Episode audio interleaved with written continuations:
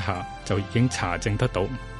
喺呢個網絡嘅時代，只要肯認真，每個人都可以係一場運動。我期待會有更多人企出嚟，向謊言說不。原本嘅菜園村雖然俾政府拆咗，但係你哋又起咗一個菜園新村出嚟。香港嘅民間社會近年嚟雖然陷入低潮，但係一樣可以重建。高婆婆，多謝你喺我生命入邊出現，話俾我聽要堅持落去，其實可以好簡單。梁啟智，二零一七年七月二十九日。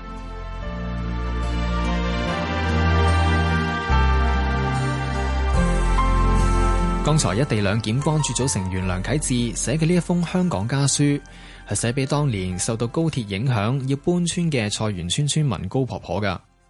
梁啟智亦都係提出錦上路作為高鐵總站嘅新高鐵方案專家組成員。當年佢哋提出貫通南北方案，將機場快線延伸至到錦上路總站，不過就冇俾政府採納。梁啟智喺信入面亦都提到一地兩檢損害基本法。政府援引嘅外國案例都冇授權對方執法嘅權利，一地兩檢嘅效益亦都成疑啊！因為多數旅客嘅目的地都係深圳。睇翻二零一六年立法會嘅文件，估計通車之後將會有大約九萬名嘅短途旅客，而長途旅客只有大約一萬八千個。政府喺文件度解釋，估算係未能夠反映一地兩檢帶嚟嘅效益㗎。今集香港家書嚟到呢一度。跟住會有投資新世代，歡迎聽眾打嚟一八七二三一一，同主持人傾下偈。我得你都得，一對新嘅音樂拍檔 Danny、Winky 音樂路上相遇，作品離不開感情、愛同回憶。相差廿四年，年輕嘅 Winky 點同 Danny 合作呢？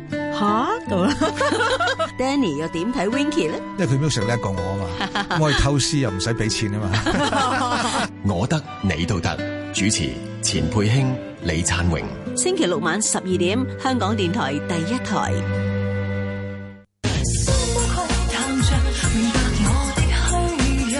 經典廣播劇《大佛的眼淚》，一九九六年作品，楊千嬅主演。呢個佛像好地地，做乜會流眼淚嘅呢？周末午夜場《大佛的眼淚》，呢個謎相信永遠都冇人可以幫我解答得到啦。星期六深夜兩點，香港電台第一台。個人意見節目《投資新世代》現在播出。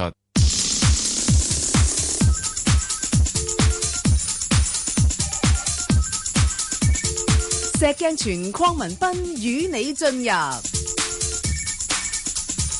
投資新世代。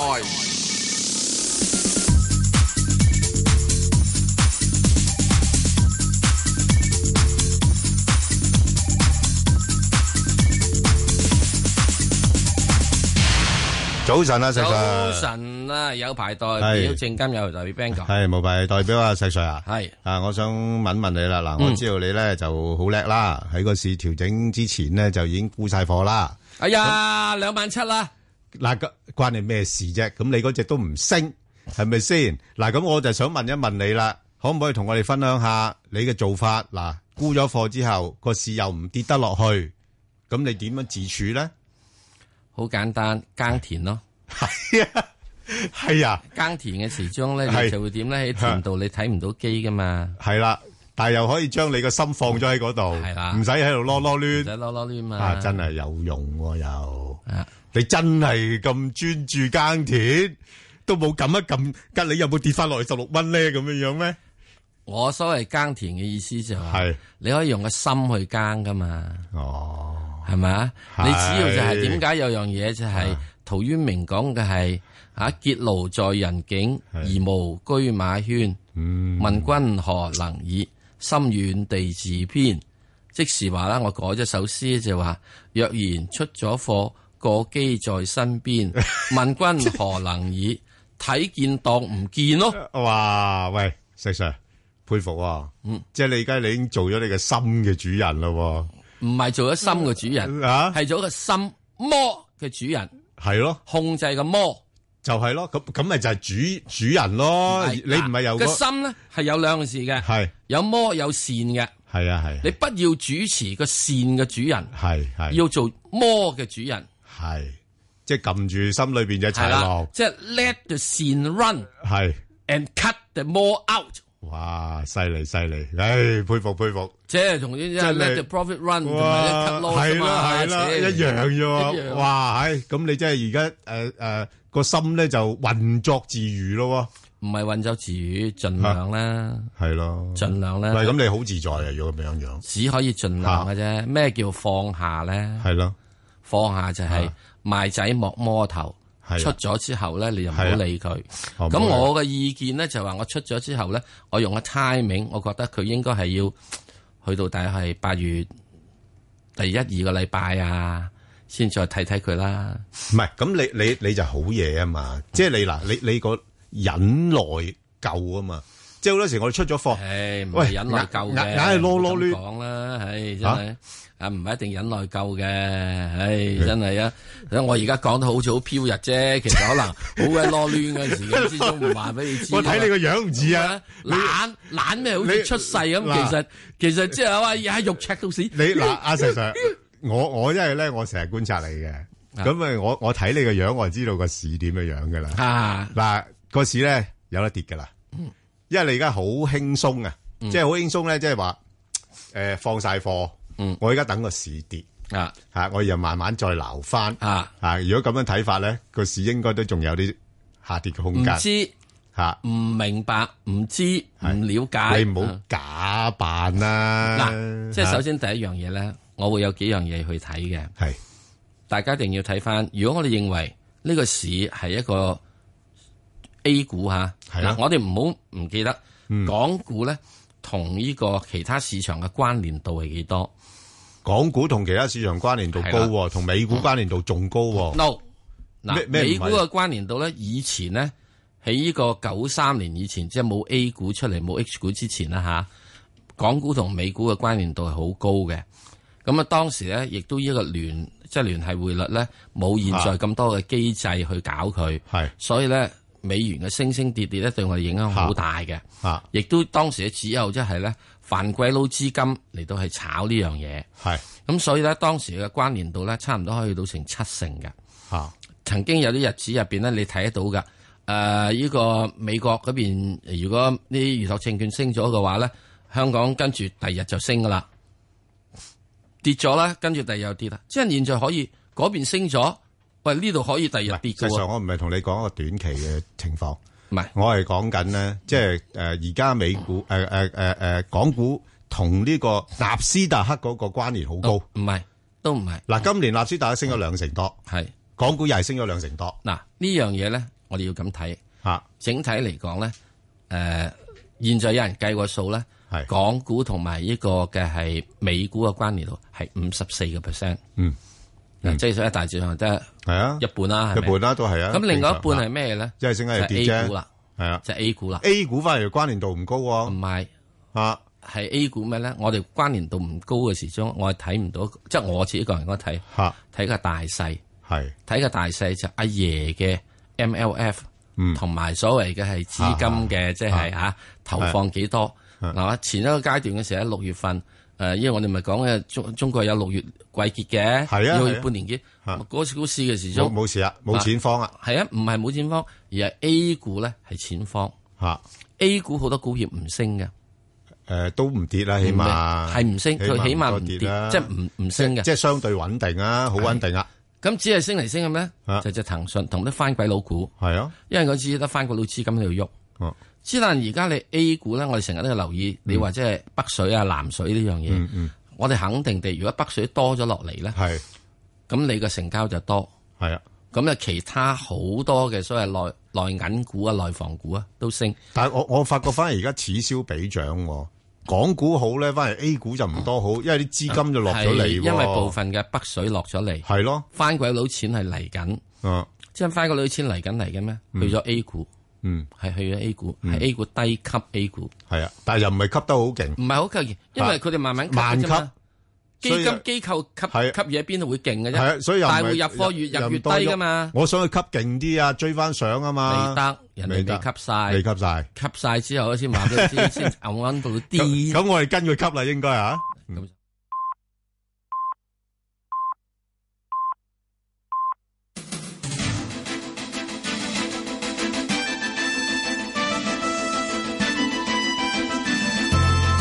香港電台新聞報道，早上九點半，而家黃思恒報嘅新聞：北韓證實尋晚再度成功發射火星十四洲際彈道導彈。朝中社報道，領袖金正恩親身到場指揮。佢話證明北韓有能力隨時隨地發射導彈，射程範圍覆蓋美國全境，對試射成功感到非常滿意，並且讚揚研發人員。報道話，導彈飛行咗接近一千公里，歷時四十七分鐘十二秒，最高嘅高度超過三千七百公里。颱風納沙逼近台灣，陸上颱風警報範圍涵蓋台灣本島同埋澎湖。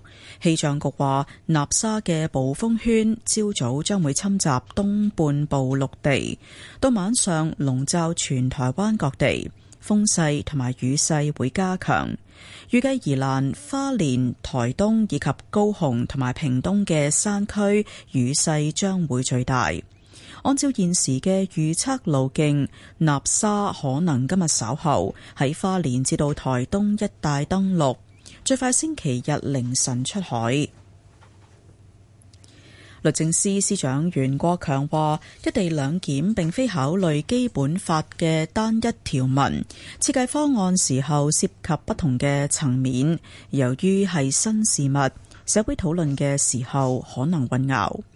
被問到《基本法》第一百一十八同埋一百一十九條，即係特區政府提供經濟以及法律環境，鼓勵各項投資，以及制定政策促進各行業發展，係咪方案嘅法律基礎？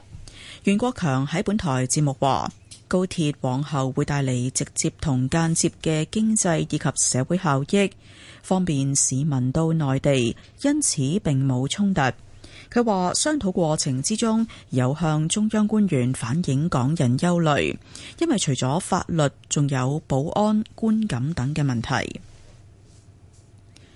食物及衛生局局長陳肇始出席電台節目時話，公立醫院急症室嘅求診數字相對穩定，過去一星期大約有五千人次，上兩個星期就係六千人次左右。佢話唔少入院嘅都係有慢性病嘅長者，目前好難預計流感嘅發展。強調醫管局有短期措施，包括向私家醫院借床等。陳肇始話有向爆發流感嘅院舍派特敏福。至於冇爆發流感嘅院舍，衛生防護中心嘅專家認為，仍然要研究有冇需要派發。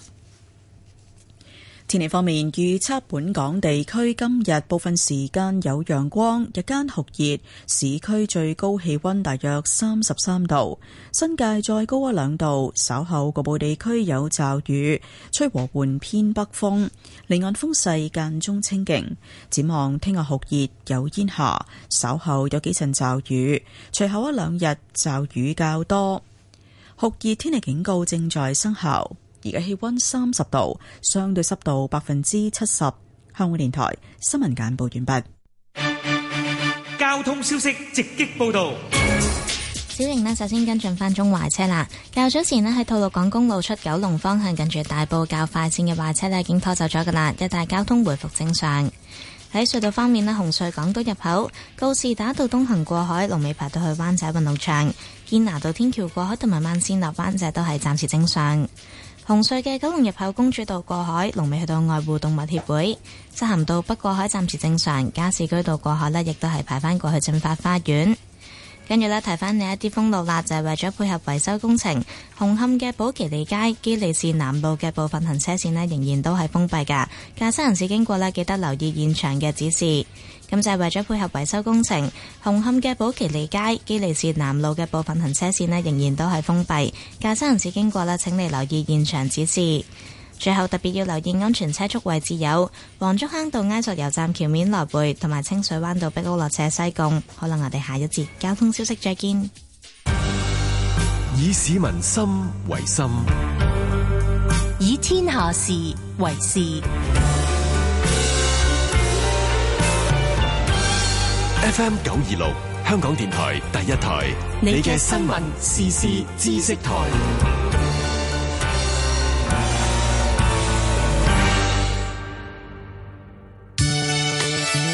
陳生，你哋做咗街坊偶像喎、唔敢當，大廈管理公司有責任做好防蚊措施噶嘛。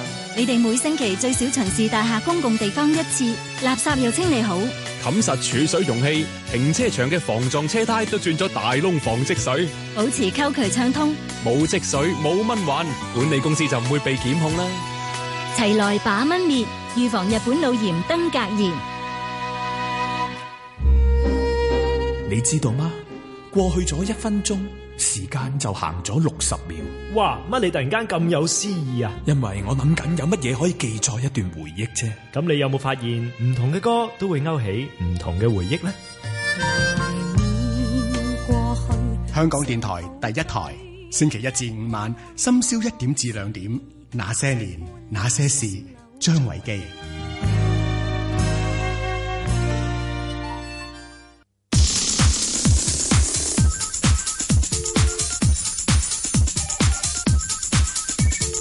石鏡泉鄺民彬與你進入投資新世代，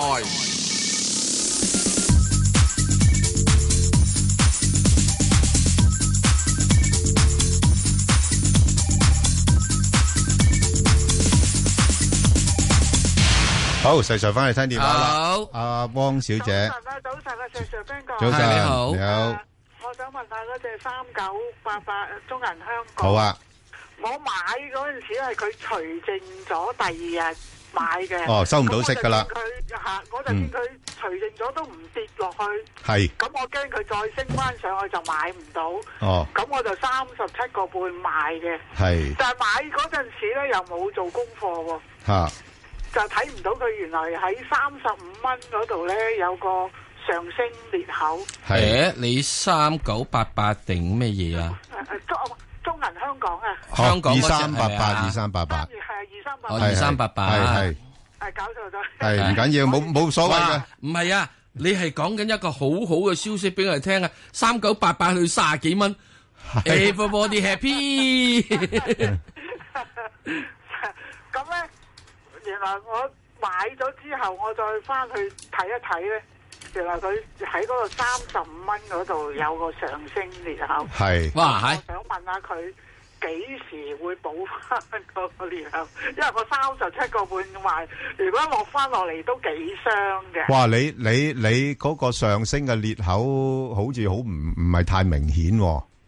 唔係太明顯嘅，係啊，即係佢佢係冇意思再去補噶啦。誒我嗱我唔知，我我覺得機會唔大咯，即係你嗰個裂口都唔係好明顯，係啦。咁同埋你見到佢呢排咧，佢係基本上橫行啊。咁原因就係因為升咗太多，咁同埋咧好多消息咧就都仲係等待緊。嚇、即係譬如再同母公司再收購啲東南亞啲資產啊，嗰啲咁嘅嘢，咁同埋未來一帶一路嗰啲生意咧，都仲要慢慢嚟開展。咁所以咧，有呢段時間咧，大部分咧會喺翻大概三十六啊，至到大概三十八啊咁樣樣咧，喺度徘徊咯。咁我即係三十八蚊到就走咗。誒，你你你走都冇乜意思嘅，因為你走咗咧，唔係落得幾多俾你買。係咯係咯係。咁反之，如果有時有啲突然之間有啲好嘅消息出嚟咧，佢又誒整固到咁上下咧，佢又衝一陣上去，可能又去到三十九都唔出奇嘅。啊，咁就等嗯，佢再低位咧，又再買咁。冇錯冇錯，我個策略就寧願再低，我就再加多少少，就暫時就唔喐住啦。啊。係啦就係咁樣樣啦佢係咪嚟緊會公佈派一個特別息啊？诶、就大家都係咁樣期待緊啦期待佢，吓，但係我係睇過佢嗰啲大行出咗有啲報告嚇咧，就話佢將會派五毫子嘅特別息啊嘛诶、都有機會嘅，因為佢出售咗啲資產咧，佢唔係需要動用晒所有嘅資金噶嘛。咁所以潮流係期待係诶加派少少，咁我諗佢都會響應翻啦個市場嗰方面嘅期望啦。哦，係啦係啦，咁誒即係佢呢只股票咧，應該係即係如果向前睇咧，就長揸都係冇問題嘅。冇冇乜問題嘅，我覺得啊呢呢隻冇乜問題吓。哦，即係佢唔會再去去去去補翻個三五蚊嗰個年頭。嗯，我自己覺得機會唔大咯。即係如果如果係保緊三十五蚊嘅話咧，個市好差下噶啦，應該係啦吓，係喎，佢升上嚟嗰陣時都係未到二萬六個喎，好似。係啊，佢其實呢轉呢轉落後咗噶吓，不過因為行先咗啊嘛，係啦就係咁樣樣咯。因為而家個市升咗成千幾兩，係啊佢都好似唔喐誒㗎。但係佢佢之前行得好快喎，係嘛？佢佢行嗰個 percent 條都唔夠嗰啲啊誒咩地產股啊誒嗰啲咁嘅嘅嘅嘅股票。咁咁當然啦，咁佢性質又唔一樣啦，即係佢都係比較穩健啲嘅，即係投資工具嚟嘅。哦，即嚇係我都啊係想我嚟，即係係見到佢個息口都幾佢好佢佢個佢個歷史波幅係十八個 percent 啫嘛，咁你可想而知啦嚇、即係波幅好好少嘅呢個股份啊，係啦、好嘛？咁大家買股票嘅時候要睇下個性質係點樣樣咯，即係你你睇下係咪要刺激定唔刺激咯？呢類冇乜冇乜太大刺激嘅嚇嚇，不過就穩健，係啦穩健啦就係勝在係 啦係啦，好嘛？好多謝晒，好好好啊，黎小姐係係誒，石 Sir Ben 哥你好，你好你好係係我可唔可以係咪問四隻？係啊，得啊你好啊。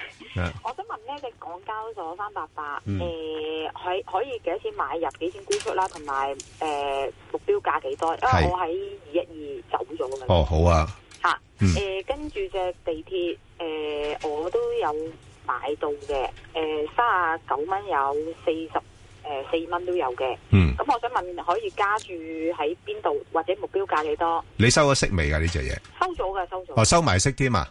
係啊，係啊。哦，咁都唔錯啊，係咯。啊，嗯，誒，跟住就會誒有隻人壽誒或者平保，我想問邊一隻好，係邊邊一度買入？好啊。誒，跟住仲有隻誒九三九誒未有貨嘅，嗯好啊咁喺邊個位買入同埋目標價幾多咯？啊，石 Sir，你答佢頭嗰三隻先啦。好，三八八係啦，三八八現在人人都係睇住一樣嘢係買緊嘅未來，嗯未來就靠即係希望佢嗰個嘅嘢咧係即係成交咧喺上升。咁啊，三八八嚟緊呢個禮拜咧，佢會公布佢嗰個業績噶啦。咁啊，冇問題嘅，我諗三百八你二百一十二蚊沽咗，唔緊要啦，咪等咯。凡係即係啊，喺現在即係誒。呃現在呢個二百二十蚊到嘅樓下，我覺得你都可以考慮買嘅，因為現在啲人好多時買咗都唔係話認真放得到佢好多，咁啊揸住佢冇乜所謂。買啲港交所呢啲你應該係諗住一最底人度一揸半年到，啊，除非佢真係有好大嘅係轉變。咁啊，再其次咧就係、你揾嘅係六十六，六啊六嘅時期之中咧，咁啊現在即係而家都仲好多樣嘢拗緊啦，乜一地兩檢乜乜乜乜咁樣嘢啦，係咪啊？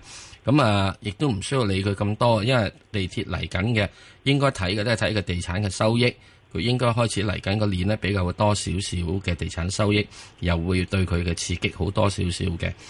咁啊，同埋當然啦，亦都有租務嘅收益，亦都有所增長啦。咁因此地鐵而家起四十四蚊啊，誒四十三、四十二呢啲咧，都係應該比較有多啲嘅支持。咁啊，上面可以望幾多咧？係大家亦都唔需要太過理會太多樣嘢，因為呢啲屬於都係要長期持有，你所以賺錢嘅嘢。因為現在香港開始係有啲嘅人嘅錢係買啲比較長線嘅股票。佢哋唔介意佢哋嗰個盈市盈率係高少少嘅，即係我觀察嗯啊，觀察，佢唔、介意嘅觀察，即係我啲錢民咁緊呢度都十年八載嘅咯，你正如你樓一樣啫嘛，係咪啊我都唔介意樓價高少少嘅，啊，我已經唔介意現在收租咧係收少少，係啊啊，總仲之有有一一厘，誒啊兩厘係叫合理 啊，現在一厘八算啦。總之有地方俾我擺啲錢喺度就得係㗎啦咁。咁所以呢啲咧，呢啲穩健股咧，啲人係慢慢揾嗱，你揾到佢點咧？真真正正而家要同佢鬥長命。嗯，呢啲而家冚唪唥屬入於咧叫做係開始轉成係古董 啊！買咗呢度之後咧就係欣賞我係嘅哦欣啫。賞嘅啫吓，啊，唔係啊，即係派息多少冇乜問題。誒，呃佢有啲咧就賺價，有啲係等息。譬如你好似係騰訊嗰啲，咪等等等等呢個賺價咯。係啦，有啲佢覺得冇問題啊，地鐵都咁好息，咁啊即係嗱，雖然今年嘅派特別息就去到十二厘息啫，平時嚟講佢哋有三四厘噶嘛，咁啊算啦咁樣樣。係，咁我就已經解決噶啦。咁喺呢點入邊嚟講咧，呢啲批嘅股票啊，所以點解你見到呢一次今次升浪上嚟，啊冚唪唥我都成日都講，係你一定要睇有三厘幾息啦，嗯十幾倍 P E 嗰啲，啲人一定要嘅咧。佢收埋之後咧，嗯我話俾你知，冚唪唥個金屋藏嬌嘅。哦， 咁緊要啊！嚇，哇，因為好越嚟越少嗰啲嬌。係啊，係咯，所以而家你唔見到，即係好對唔住啊！即係好多啲呢啲咁嘅啊，即係唔好講，一講俾人鬧。啊誒、呃一種即係秀色可餐嗰啲，而家出街啲都冇乜可以秀色可餐咧。係咧，係咪啊？吓咁點啊？冇冇乜嘢。咁點搞咧？即係我只係講咁冇咪乜越嚟越點搞慘我哋。咁我哋呢啲咁嘅嚇窮佬，係啦，咁啊翻去都唔知買乜好啦捱腐乳咪算數咯。係咯，係咪啊？啊，反正食白飯咯，係好簡單嘅呢樣嘢，冇乜所謂嘅呢樣嘢。即係港鐵我會咁。好啦，嗱，二六二八同埋二二三一八咧，係揀隻嗱喺呢點入邊咧，我只係講搭一隻嘅啫。唔係 no，你因為佢只係四隻。唔係佢五隻啱啱好。 no，因為已經有人問咗一隻啦嘛，人哋已經問咗一隻呢個誒呢個誒誒，咁佢剩翻四隻啊嘛，係咪？四隻時佢都係四隻嘅啫嘛，咁佢自己本身買一隻，咪加多嗰嗰四隻咪唔得五隻㗎，咯人哋之前都係五隻㗎嘛，好唔緊要啦，係啦是但有一隻啊。係如果你要我揀嘅話咧，我會睇誒二六二八啦。好啊，我中意佢落後， 佢成日都咁落後，同埋慢過平保嘅唔喎。緊要啊。呢啲又屬入於點樣？嚇遲少少咧，係咯又係屬入於呢啲係即係哦可哦即係哦即係即係嗰啲買可以買金少屋藏買嬌少股見少嗰只係啦，買少見少嗯。點解平保有問題？有一樣嘢，佢個大起大落。係我驚個大起大落。係喺嚟緊係有一個金融衝擊嘅。點解咁講咧？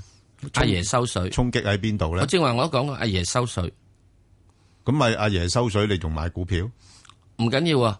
阿爺 收水只係收啲係即係俾啲啊即係太活躍嘅水佢收。係，所以佢話明噶。有嗰幾隻嘢，都我唔介意再噏名咧。呢、個阿爺講明噶啦，係啊，即係萬達啊、安邦啊，係咯係咯，誒咁啊，即係仲有啲呢個即係復興啊，係誒復誒復唔係復星啊，仲有邊隻啊？海航啊，海航嗯啊嗰啲冚唪唥都話要睇住你啊嘛，夾住你啊嘛，因為佢覺得你咧太勇猛啊，係咧，所以現在阿爺而家唔中意好勇猛啊嗰啲，咪咯，走走去收購啲咁高檔嘅啊有阿球爺唔隊中意咧就係啊即係而家唔阿爺唔中意牛牛豆啲啲豆豆，你食都未有得食，走去啊而家阿爺咧係中意啲窩蝸牛式嘅。係穩健叫做係，所以喺呢點入邊嚟講，我現在係服應中央政策，揾啲咧唔係好喐，唔係好 唔係好動，哦不過肯定地打個係打塊板落嚟咧，砸唔到你嘅頭。咦？而家你中意揀犀牛喎？唔係揀犀牛，我係驚犀牛。我而家中意揀蝸牛， 揀蝸牛上面仲有個殼，嚇同埋係咧 啊犀牛咧，好好多時咧撞唔到只蝸牛嘅，係喎啊除非你咁啱俾佢踩到嘅啫。嚇，因為蝸牛太細。 OK，好如果佢呢個窿度更加好。好咁啊所以呢啲入面嚟講，我就中意佢落口就係咁啦。好啊啦，好簡單啦， 就诶建行咧，诶、呃最近咧就六個六就見咗個頂，咁啊有啲機會咧，如果隨住個大市咧嘅調整嘅話咧，佢有啲機會落翻去大概六個二度嘅，咁啊、我覺得就六個二咧就可以考慮一下啊買翻佢，咁然後咧就暫時睇咧今年內咧誒就有機會見大概七蚊度啦，咁啊短期就六個二至到六個六行咗一段時間先噶啦。咁啊，可以等候機會。好，我哋再聽電話。啊，周生，诶、各位位兩位早晨，你好係係，我想問誒舜宇光學二三八二嘅，好啊誒未有貨嘅，未有貨誒係想咩咩價錢可以入，同埋目標價係幾多？呃目標價，你你想咧？你想幾多咧？誒九啊五蚊至一百蚊到咯，估九啊五蚊至一百蚊啊？哇，你未入喎，未有未有未入喎，咁你望得咁少，咁你想咩話教一入啊？九十蚊到啦，九啊蚊到啊？啱啊，咁咪差唔多咯。九啊蚊啦，而家就嗱，而家應該咧就大概咧嗱，如果假設誒個市開始做調整啦，咁佢有啲機會咧殺翻落去八十八蚊嗰邊嘅。咁啊，暫時嚟講咧，應該係喺翻八十八蚊咧，至到九啊八蚊呢度咧上落先，直至到將來嗰個恒指服務公司咧啊宣布咗之後咧，嗰、個調整壓力先會較大嘅。即係而家仲係有個憧憬喺度，因為憧憬佢會入恒指成分股啊，係啦，就係咁樣樣其實啦可。唔可以長遠少少 keep 住得唔得咧？誒、長遠 keep 住都冇乜問題，不過問題就誒、一啲股份咧，佢去到某個位咧，因為佢嗰個估值咧已經係偏高，同埋係行先咗啦，即係個股價已經反映咗好多利好嘅消息啊，係啦、咁變咗佢有可能會誒、呃類似好似瑞星嗰啲咁樣樣咯，即係佢喺高位度徘徊，就好難好似之前呢個升嘅幅度咁大咯。即係除非佢有啲新嘅即係誒業務嘅發展啊咁樣樣咯。咁所以暫時睇就都係喺翻頭先我講個範圍度上落部署啦。好，好吧，嚇，好，好，嗯嗱，即 OK 係呢個股票咧，市盈率佢六十八倍嘅，係啊，比較貴啲嘅其啊實息率咧係零點三厘，啊係唔啱你噶啦。同我嘅諗法呢咧就爭緊一個小數點 嘅啫。你你嗱，我話俾你啊聽，呢啲就就係誒嗰啲誒誒花枝招展嗰類嘅，唔嗯嗱啱呢你。類嘢咧，亦都唔係唔啱我嘅。啊啱你㗎你，我都可以啱嘅。有陣時我都中意食啲辣椒仔嘅。哦，咁你要睇點啊？如果你買埋呢樣嘢咧，你一定係要睇佢就係曾經經過一個調整之後，嗯係經過一調整之後，仲要深度少少嘅，亦都唔需要一定好深度嘅。係，起碼你要調整得咧。如果你淺調整咧，我睇呢啲嘢就要大約要十五日至二十日，係淺調整嚇，即係打橫行。如果唔係嘅深調整咧，咁你就要點咧？如果呢個深調整啊咧，理論上嚇、你要補翻一個裂口。嗱，根據之前有位朋友佢都睇裂口理論啊嘛。若然你要補翻呢個裂嗯哇，口嘅咁話啊大劑啦，補個裂口啊，好裂都唔係好咩嘅啫，佢裂得好緊要㗎大約都係補到去呢個七十九個一啫。係啊嗰個呢個口啊真係大啦。嗱，若然補翻嗰個咧，你又唔怕買喎。係啊，嗱，點解我會覺得光學係嚟緊一定咧喺好多樣嘢會呢度有用嗯咧？你無論你嘅機械人又好，你 VR 嘅汽車又都好係啦，AI VR 你嘅呢個相機又好係啊，嗯你等等樣嘢都好，你都一定需要咧光係多過聲嘅。即係代咗佢眼啊嘛。啊你嘅呢個係現在你嘅電話可以一個喇叭，不過你可以有兩個鏡頭。係啊，係咪啊？咁啊，唯一一個問題你要做咩咧？嗯誒你一定要睇睇華為，嗱，亦都要睇華為佢嗯冇上市，不過咧佢係同呢個賽斯合作，嗯，賽斯嘅鏡頭你都唔使諗，係好出名㗎啦，啊好靚嘅。咁你如果佢真正華為到時真係一搞出嚟之後，啊賽斯呢個鏡頭佢又可以即係普遍地方運雖然使用嘅話咧，啊競有爭冇大咗人啦有冇人會見異思遷啊呢個，啊將張單撥去嗰邊咧？誒呢個就冇得講啦，到期時啦。嗱呢個咧啊係一個重要性嘅選擇係嗯去考慮。呢個政策上人哋訂單嘅轉變係會有問題嘅。不過你又放心，暫時嚟講咧，嗯美國佬咧就一定唔會俾華為嘅產品嗯係陷入去任何同美國有關嘅嘢。咁啊，梗係啦，你會唔會冚多件嘢落去㗎？啊唔係，因為佢認為華為係軍工產品嚟嘅。咁咪就係驚你裝咗啲嘢，係咪佢啊唔知咯。啊咁所以咧喺呢點嚟講咧，即係 Apple 咧都要考慮呢點。係啊。咁之但係汽車嘅市場咩嘢嘅話，你肯定地，我會覺得嗯華為第時所做嘅鏡頭仔出嚟，嗯如果能夠自己做到嘅話，一定喺大陸度十三億人，人人必配一個咁滯。好，好啦，好嘛，唔係好阿阿啊周生嗱呢個留我意下啦講緊呢個有一個好宏觀嚇你嘅嘢。如果唔係嘅話咧，我覺得誒舜宇光學喺呢我剛才講嘅呢個咁嘅情況未出嚟之前，嗯係係完全係嗯前景係比較多嘅。其實你有留意到咧，誒、有誒誒、诶某一啲股份咧都幾幾熱炒嘅，即係你睇到而家其實好似信宇光學都類似好似诶之前嘅吉利咁樣樣啦，嗯啊即係喺一啲慢慢咁樣反覆反覆向上诶、呃做一啲高位啊咁樣樣，咁但係一去到個高位度咧，佢又有阻力，佢未必咁快能夠去突破住嘅，嗯啊咁所以就呢啲係適合咧做一啲即係買賣咯吓。嗱，當如果信宇光學又入埋去做呢個恒指成分股咧，都好大機會啊！嗯咁樣大家就要睇啦，大家要睇啦。咁樣恒指成分股佢界市，佢而家成千億市值啊 n a s d a 嗰個嘅誒相關性啊相關性會大咗㗎就會大好多㗎。嗱，啊即係好似頭先咪講咯，好嘛啊，即係即係係誒啦誒，騰訊同呢個 Nasdaq 嗰邊又係相關性好大係啦啦，啊，咁所以喺呢點入邊嚟講咧，咁我哋即係到時炒股咧會睇嘅咧，就唔好再睇住即係係誒匯豐啊唔好再睇中住移包動啊中實，起碼你要睇呢個係 S 啊 n P，係啊要睇呢個係 Nasdaq 啦。好，阿林女士，林女士，係兩位主持，你好兩位主持好，早係晨啊，你好嗯嗯我今日我係咪可以講兩隻？我經常唔係一隻講晒㗎啦，答咗㗎啦，係答咗㗎啦，係 OK，咁誒佢先誒誒誒，你幫我揀啦，十七號同埋二八二二咧，冇你自己 揀，自己揀。哦 OK，我睇先，咁十七號啦，好十七號新世界，我想睇誒睇先，因為而家個價即係個股價升，我我未有未持有嘅，咁而家升到咁咧，咁如果想諗住誒長揸長揸或者中線咁樣嚇，咁邊個價位入好啲，定係持定係點樣情況咧？誒嗱，呢只股票咧之前我都介紹過嘅，大概九個八，我我個範圍咧就九個八至到十個六，咁啊好好彩啦，咁啊誒都到咗接近我嗰個目標位啦，咁所以呢呢個位咧我就唔建議買住噶啦，就等佢落翻去挨近翻十蚊邊嗰邊就可以買啦，因為佢呢間公司咧個折讓咧資產折讓好大下嘅，咁啊頭先阿石 Sir 都講咗啦，咁有啲資金真係需要。誒拍喺呢啲股份度噶嘛，咁呢啲資產折讓咁大，況且又呃俾四厘息你，係咪先？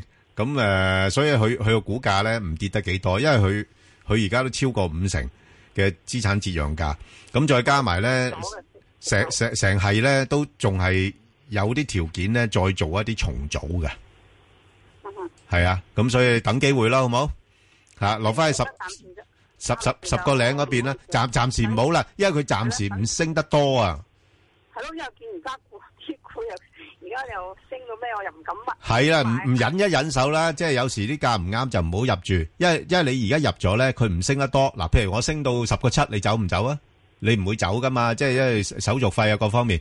咁你十個七唔走，咁個市再調多少少嘅話咧，佢就可能落翻去誒十個一、十個二啊嗰啲咁嘅位，係咪？咁不如我等一等。望有得執噶嘛，好得啊！诶，暂时个市勢唔係咁好咯，我自己覺得吓，嚇即係即系应该个调整壓力一路增大嘅吓，嚇咁所以寧願等機會啦，好冇？OK，好，哦好，阿阿麦生係誒兩位主持好，你好啊你好我想誒問一問咧，就一七八莎莎咧，係咁之前我三個零二二三個零二買過啦，咁啊三個一毫二放咗嘅。嗯啊好喎咁就想問一問嗯咧，而家跌到兩個九到啦，咁佢誒誒八月尾又派即係除淨咁樣，係咁個炒個波幅係點樣咧？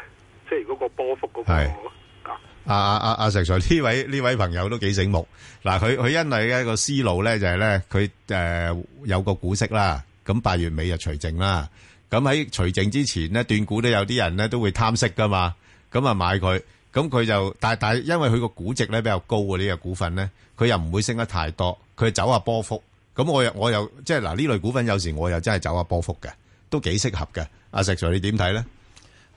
走波幅兩個九至三蚊，好窄好窄，啊，咁你走唔走啦？嗯，好嘛，係啦，因為因為佢最主要就係有一個下調嘅壓力，仲未顯現晒嘅，我覺得。嗯咁如果佢個底位會去到幾多度啊？其實？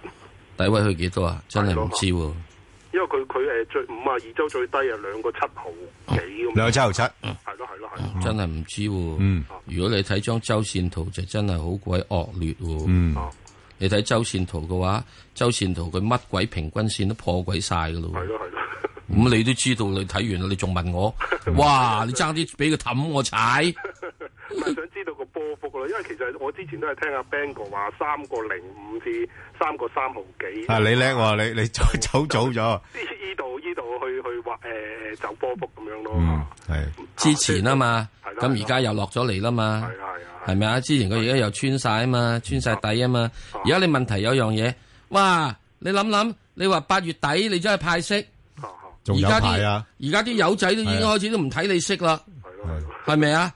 雖然你係派呢個係五厘幾六厘息到，之人你市盈率係廿七倍嘛，唔係嗱，我我我我我誒誒講多少少啦，因為沙沙睇到佢咧，即係而家嗰啲零售股咧開始有啲改善啊，因為啲人覺得見咗底啊，咁啊加埋啲租金咧又落翻嚟啦，咁佢哋個盈利咧係有改善嘅，咁所以咧就誒、呃等一等啦，即係慢慢等下咯，即係啲資金到咁上，我相信都會揾翻呢類股份買咯嚇。即係呢個樣嘢見底咩嘢？人哋開始睇嘅時鐘啦，你有啲人睇，嗯嗰啲即係老細啊吓，老細睇咧，佢見底乜剩嗰嗯啲嘢。喺二零一六年年初開始睇佢啊嘛，嗰陣時就係由於大約個八度炒上嚟啊嘛。嗯係啊，巴以南約二百八十公里，預料移動緩慢，喺南海北部徘徊。同時，颱風納沙集結喺高雄以東約二百九十公里，預料向西北或西北偏西移動，時速約十八公里，移向台灣。預測本港地區今日部分時間有陽光，局部地區有驟雨。日間酷熱，吹和緩偏北風。展望聽日酷熱同埋有煙霞，稍後有幾陣驟雨，隨後一兩日驟雨較多。酷熱天氣警告正在生效。而家氣溫三十度，相對濕度百分之七十。香港電台新聞簡報完畢。交通消息直擊報道。小瑩呢，首先講返啲隧道嘅啊情況。紅隧港島入口告士打道東行過海，龍尾排到去灣仔運動場；堅拿道天橋過海同埋慢線落灣仔都係暫時正常。紅隧嘅九龍入口公主道過海，龍尾去到愛民村；漆咸道北過海咧，同埋落尖沙咀都係暫時正常。加士居道過海咧多車啲㗎，龍尾排返過去渡船街天橋近果欄。跟住呢，提翻你一個封路啦。咁就係為咗配合道路維修工程，獅子山隧道出九龍方向啦，由收費廣場開始至到九龍出口嘅慢線啦，會喺今晚十點至到下星期一嘅凌晨四點臨時封閉㗎。到時呢，獅隧去九龍方向嘅交通呢，都係會比較繁忙㗎。駕駛人士請你保持忍讓同埋小心駕駛。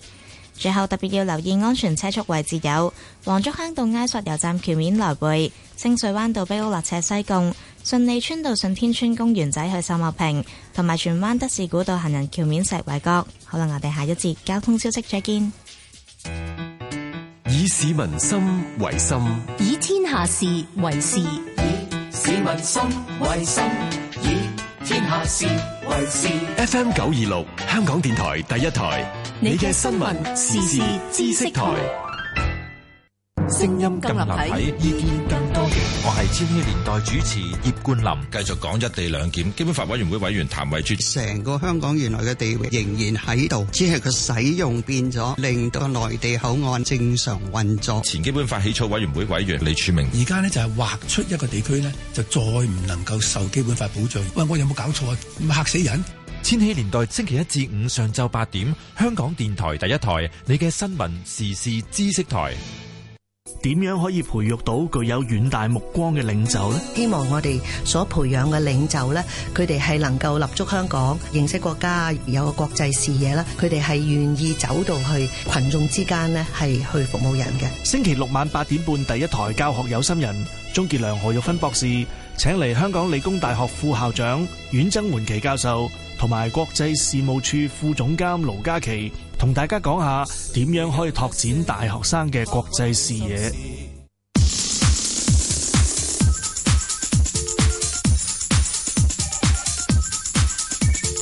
石鏡泉鄺民彬與你進入投資新世代。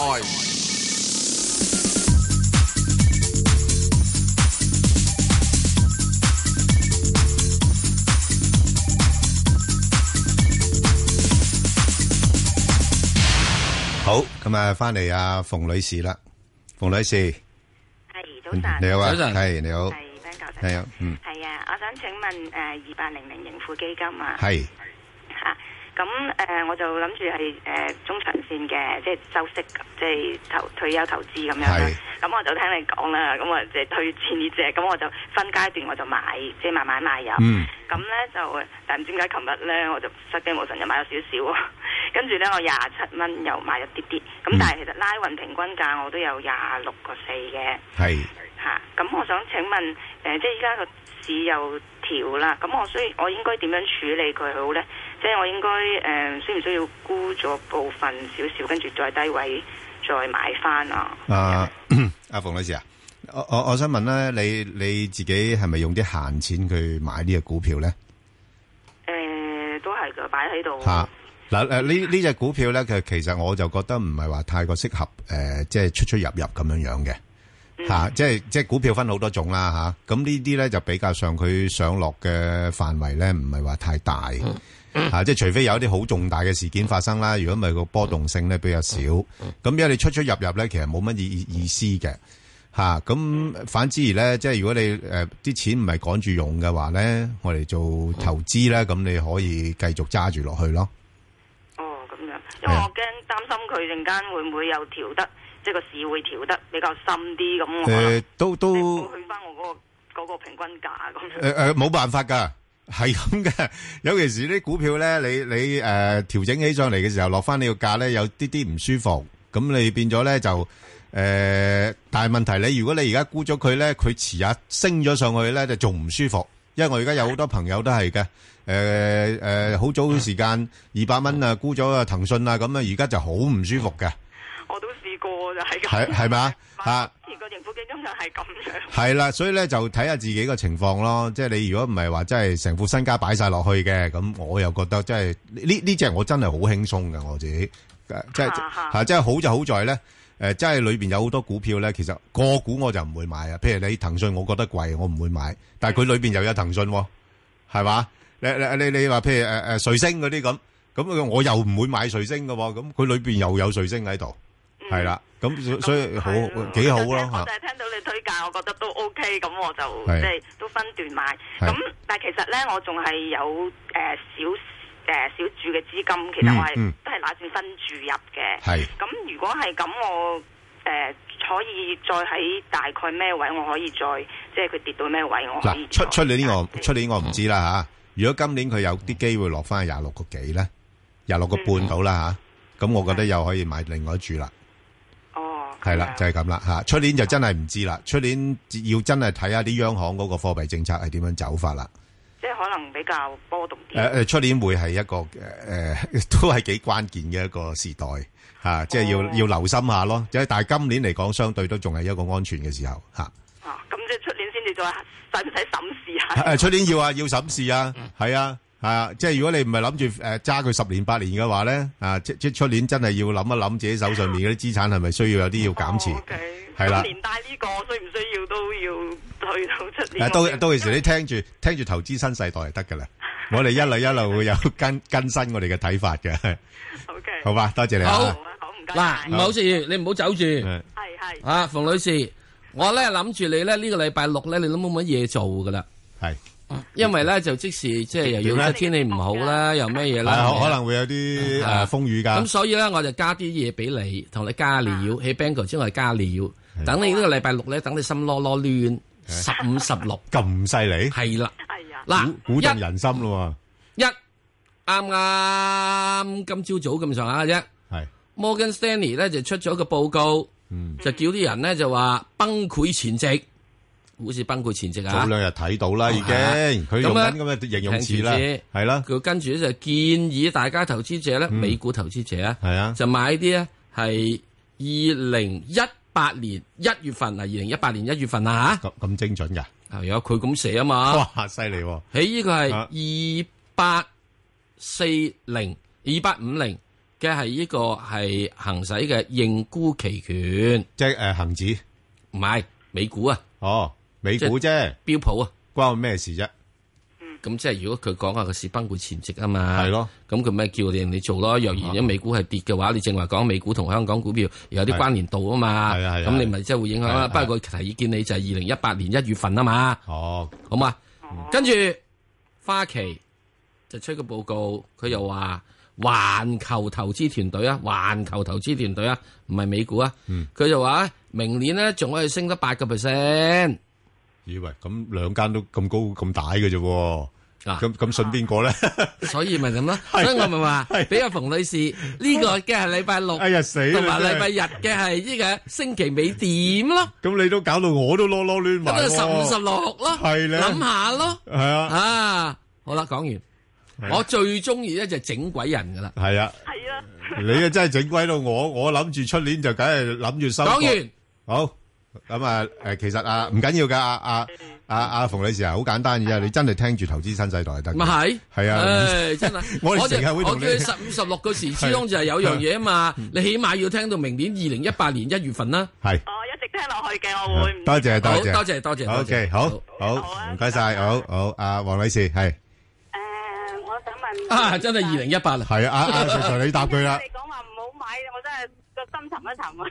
阿咪， 阿石 Sir 有另一另外嘅睇法嘅，係啊，二我零一八诶十蚊诶一百零九買咗，睇啊下會唔會去翻我個位啊？係啦，石 Sir 點睇啊？誒，呢隻隻我股票咧我應該我係間接持有嘅呢隻股票，所以我呢隻股票咧應該。啊哇！咁即使你乜嘢都唔使 講啦，你揸咗盈富基金有五啊幾隻股票，你都唔使啱啊！講我啦。間係接咪持有我都唔係幾方便講嘅，啊，呢個呢個咁嘅情況之下咧，即係對呢件事咧，就係第一，瑞星科技咧應該做咗一個咧喺技術走勢上面啊，嗯唔係幾好樣嘅，係一支叫做係周線圖上面叫射擊之星。咦，咁犀利嚇抌你一錘方面，哇最高位就一百二十七，曳喎，好嘛？咁呢個係比較廿二嘅。係啦，咁啊，再其次咧就會係，因為最主要佢最近公布咗業績好好啊嘛，都有人插咗。啊唔唔係佢佢唔係話公佈業績好啊，佢同人哋探廠啲人咧，佢透露啲人話唉透露咗之後透露話佢冇咁人哋話勁佢啊嘛但係佢好似話我冇講過呢啲嘢喎，係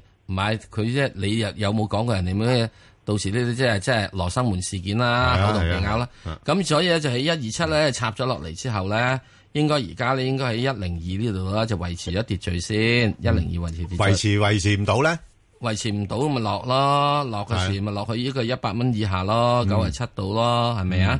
咁啊，始使終唔咧嗯使就係指示啊？石 Sir 呢隻股票使唔使指示？使唔使定指示？哦嗱呢只股票咧，我自己覺得，若然佢如果落咗去一百蚊嘅話咧，一百零一蚊啊，嗯，你就走啦，嗯，係嘛？因為我唔知道真只係落佢仲有落多幾多嘛，嗯。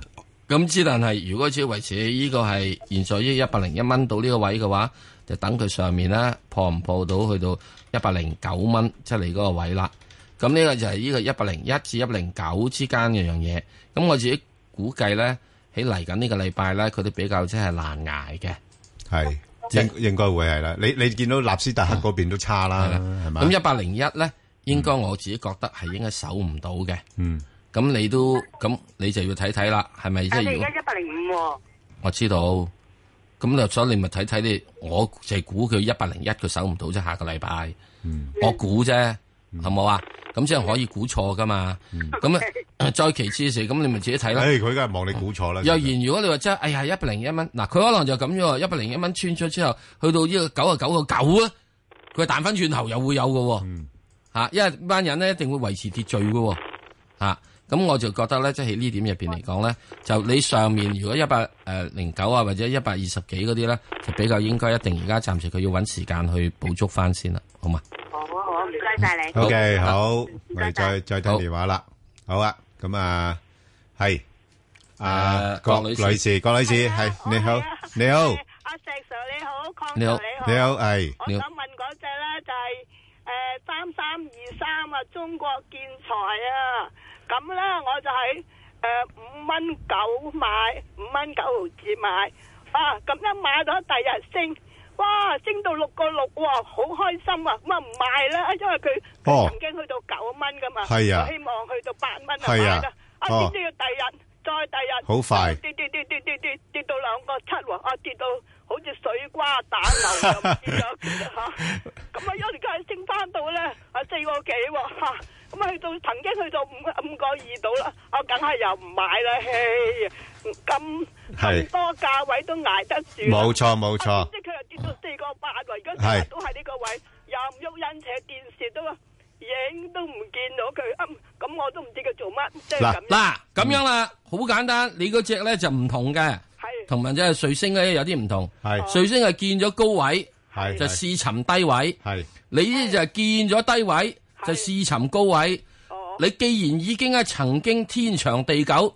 與佢共同啊即係差唔多，我都唔好講一生一世啦嚇。 你都轉個真係相當以秒數計，都已經有千百萬秒啦，係咪？係咪啊？以分鐘計有千百萬分鐘啦，我就一於死揸鬼住佢，一於死揸住佢。嗱，你咁衰啊嗱，你咁叻啊嗱，你你最你你夠膽啊？你夠膽啊？你就唔升翻六個六俾我。哇！你你阿石 Sir 咧，有六個六我唔劈㗎，我我得嗱，你死唔死啊？咁你都冇用嘅，唔使我哋同你講嘅。咁啊即係唔使啦你係啦，你六個六都唔劈喎，你咁你係嘛？嗱，即係你對佢好有好鍾情咯。佢曾經去到九蚊喎，以前。誒，你你你唔好睇嗰啲九蚊嗰啲年代噶啦，嗰啲叫大時代啊。九蚊我都唔俾你啦，係啊我淨係俾你去六個六啦。咁你仲想點啊？如嗱果六個六你唔要嘅話咧，嗱你六個六唔要嘅話咧，我頂籠至多俾到你七個嗱，阿八。阿阿阿阿郭女士啊，我我我我又大膽啲，我我嚇一嚇你啦。你誒呢只股票咧，你有段時間咧，佢喺翻大概誒四個半至到五蚊呢度咧徘徊一段長嘅時間嘅。因因為咧嗱，佢佢嚟緊嘅業績會好嘅，大家都知道噶啦。係啊，啲水泥股咧最近全部都上半年係好業績嘅。係咯，見到人啊嗰啲誒誒誒海誒咩咩咩安徽海係啊，但但但係你睇下華華潤水泥都唔係好升嘅，唔係好升啊！華潤水泥都咁倍咁多倍嘅增長都唔係好升，即係話俾你聽呢個好消息已經反映咗喺個股價度。係啦，咁所以佢暫時睇呢，佢唔會跌落去住。但係誒，如果我係你嘅話呢，我就去到誒大概五蚊度呢，我就先走，走咗佢先，然後就落翻四個半度，我買翻。我唔買佢啊，費事買佢。哎，你唔-你唔買嘅亦都得，冇問題。嚇，但係你-你話，哎，唔-哎，我唔順氣啊，我-我輸錢走，我唔順氣。咁你係都要賺佢嘅，咁對唔住啦。咁可能或者你，呃，要-即要等多兩三個月啦。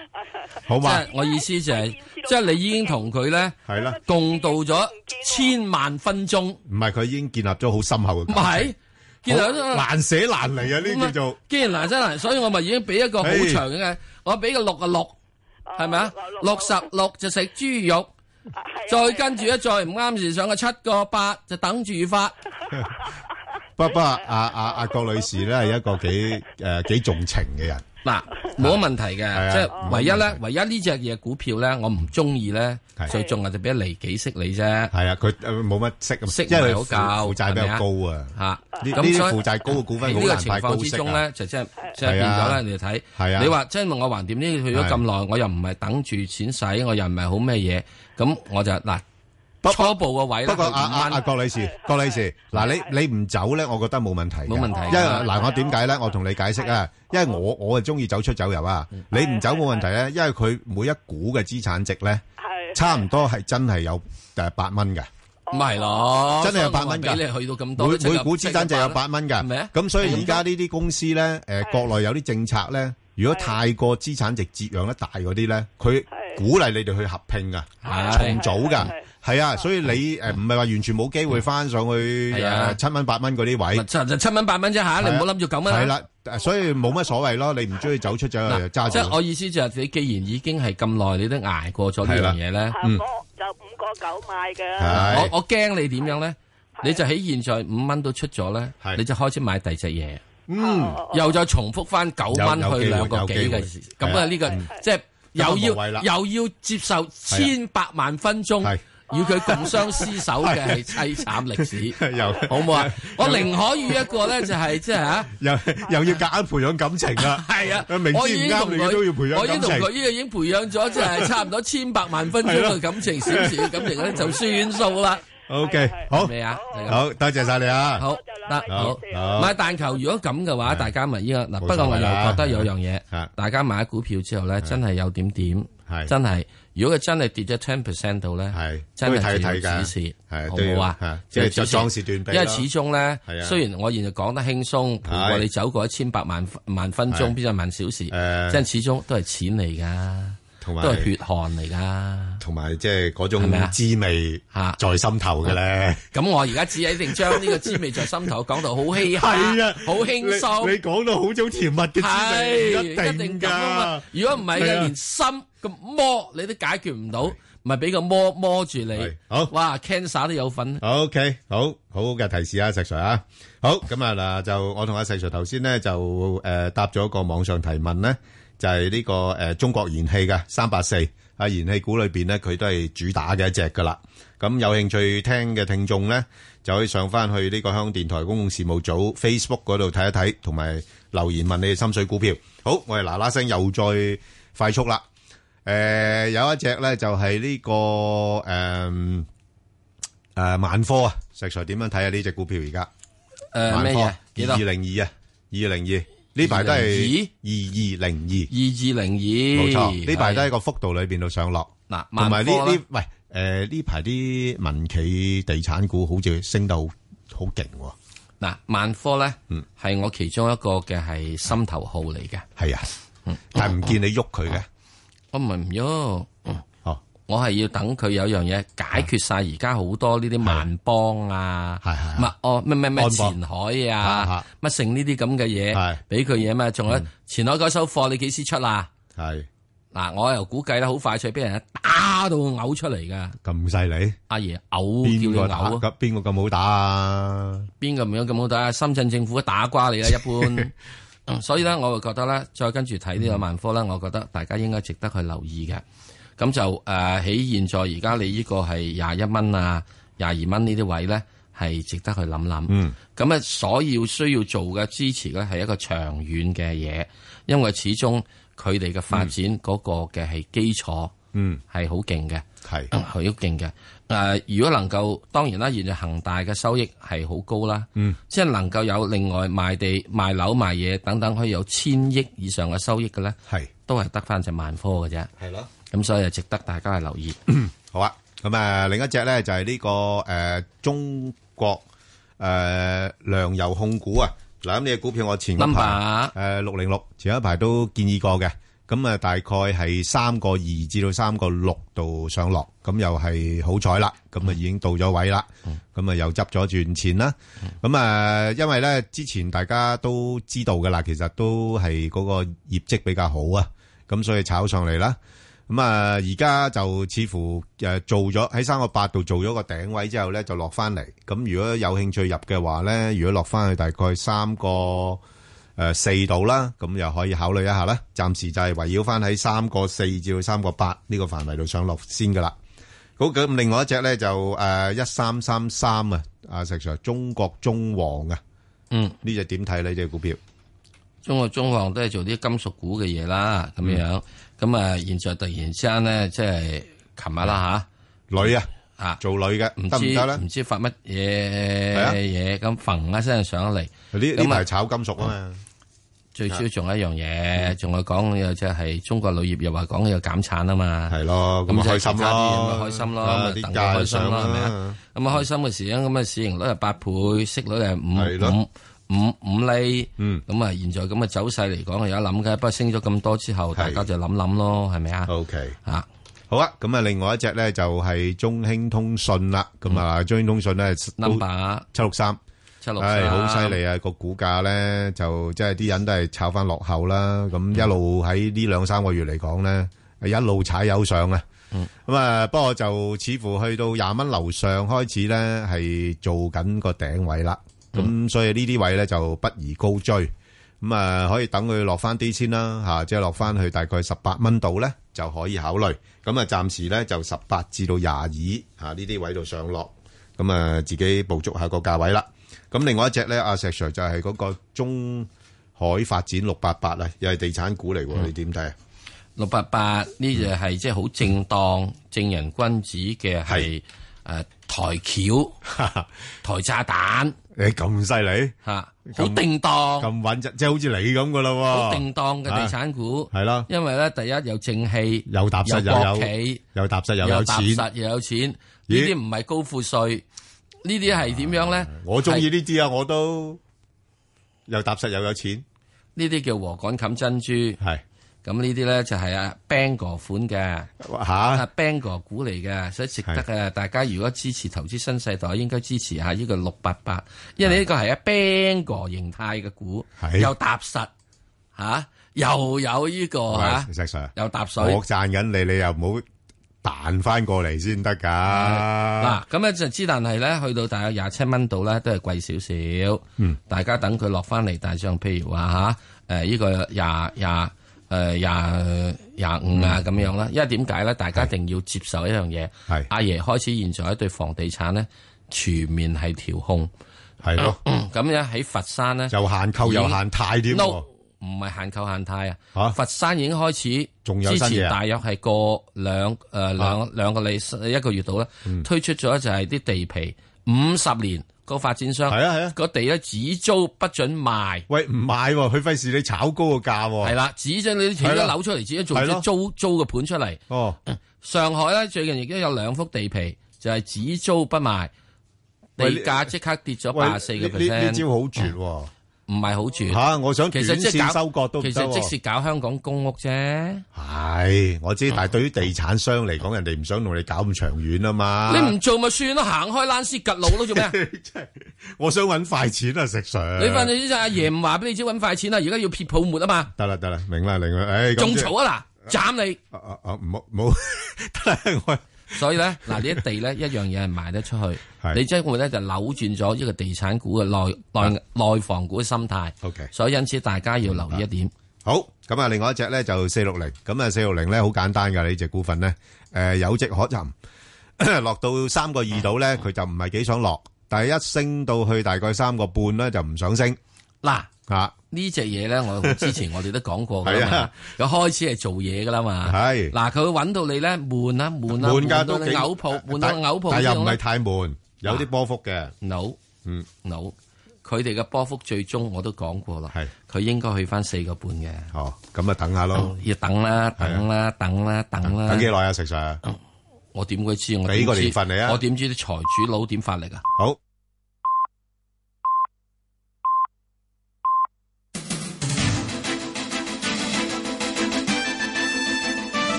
香港電台新聞報導，早上十點半嘅黃思涵報嘅新聞，保安局局長李家超話會同內地探討高鐵乘客日後進入西九總站內地口岸區，如果要求助嘅時候，應該打九九九，抑或係一一零。佢認為九九九會係可求助嘅電話。李家超又解釋，如果內地人員只係喺西九總站做清關，對香港保安不利，因為高鐵車票雖然採取實名制，但係坐高鐵來港嘅人未經清關，如果有重犯持假證件來港，抵港之後先至被發現，而西九總站又出現司法重疊，將不利香港嘅保安工作。一地兩檢關注組成員梁啟智話：一地兩檢方案帶嚟司法災難，等於拆毀基本法。佢喺本台節目《香港家書》質疑政府權力荒唐，政府宣布喺司法上唔再視某一個地方為香港嘅一部分，基本法就會失效。梁啟智又話：政府指一地兩檢有外國嘅案例，講法失實。例如喺加拿大機場駐守嘅美國入境人員，加拿大政府並冇授權佢哋按照美國法律拘捕任何人。食物及衛生局局長陳肇始話：十三名公立醫院嘅病人已經轉介去聖德肋撒醫院，醫管局正尋找加床嘅空間，希望舒緩公立醫院嘅病床使用率。對於有專家指為病人打流感針嘅時候，如果使用助劑配合，有助延長疫苗嘅效力。陳肇始認為，如果有必要或者值得去做，當局持開放態度。北韓證實，尋晚再度成功發射火星十四洲際彈道導彈。朝中社報道，領袖金正恩親身到場指揮。佢話說明咗北韓有能力隨時隨地發射導彈，射程嘅範圍覆蓋美國全境。對於試射成功感到非常滿意，並且讚揚研發嘅人員。報道話，導彈飛行咗接近一千公里，歷時四十七分鐘十二秒，最高嘅高度超過三千七百公里。天氣方面，預測本港地區今日係部分時間有陽光，局部地區有驟雨，日間酷熱，吹和緩偏北風。展望聽日酷熱同埋有煙霞，稍後有幾陣驟雨，隨後一兩日驟雨較多。酷熱天氣警告現正生效。而家氣溫三十度，相對濕度百分之七十。香港電台新聞簡報完畢。交通消息直擊報道。小瑩呢，首先講翻啲隧道嘅情況。紅隧港島入口告士打道東行過海，龍尾排到去灣仔運動場；堅拿道天橋過海同埋慢線落灣仔呢，都係暫時正常。紅隧嘅九龍入口公主道過海，龍尾去到愛民村；漆咸道北過海暫時正常。加士居道過海呢，去到渡船街天橋近果欄。路面情況喺新界區汀九橋去屯門方向呢都係車多㗎，而家龍尾排返過去青嶼幹線收費廣場。咁另外啦，西貢公路去西貢方向亦都係車多繁忙。跟住提翻呢一啲封路啦，借受電車路軌重鋪工程影響，筲箕灣道近愛秩序灣道一帶啦，係有封路同埋改道嘅措施㗎，受影響嘅巴士路線需要改道行駛。特別要留意安全車速位置有黃竹坑道埃索油站橋面來回、清水灣道壁屋落斜西貢、順利村道順天村公園仔去秀茂坪、渡船街東莞街美孚、連翔道奧海城去美孚，同埋荃灣德士古道行人橋面石圍角。最後呢，環保署提醒你，歐盟二期柴油商業車嘅特惠資助申請呢，喺今年嘅十二月三十一號就會截止㗎啦。好啦，我哋下一節交通消息再見。以市民心為心，以天下事為事。 FM 九二六，香港電台第一台，你嘅新聞、時事、知識台。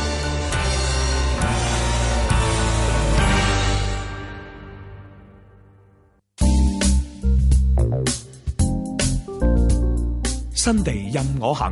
帶你喺音樂之中漫步，有佢。大家好，我係李碧如。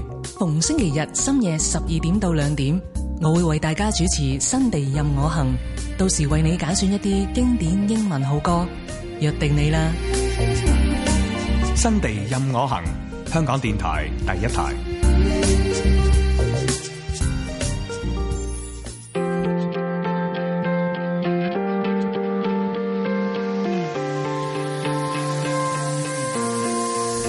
只知道珍惜我的香港，因此懂去欣賞我的香港。你愛它，我愛它，燃亮着火花。隨年月變化，更顯出公價。讓美麗香港，心跳光輝年華。讓美麗香港，擴闊世界空間。讓我們繼繼續腳踏每步，從成長過去叫世間驚訝。繼續腳踏每步，從成長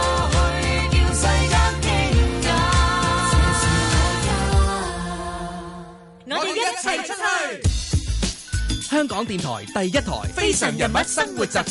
我齋，我 pat。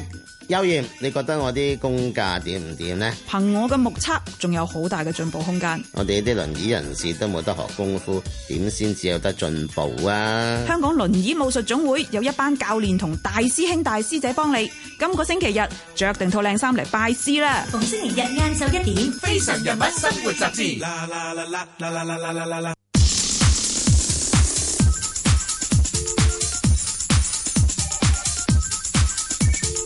石鏡泉邝文斌與你進入投資新世代，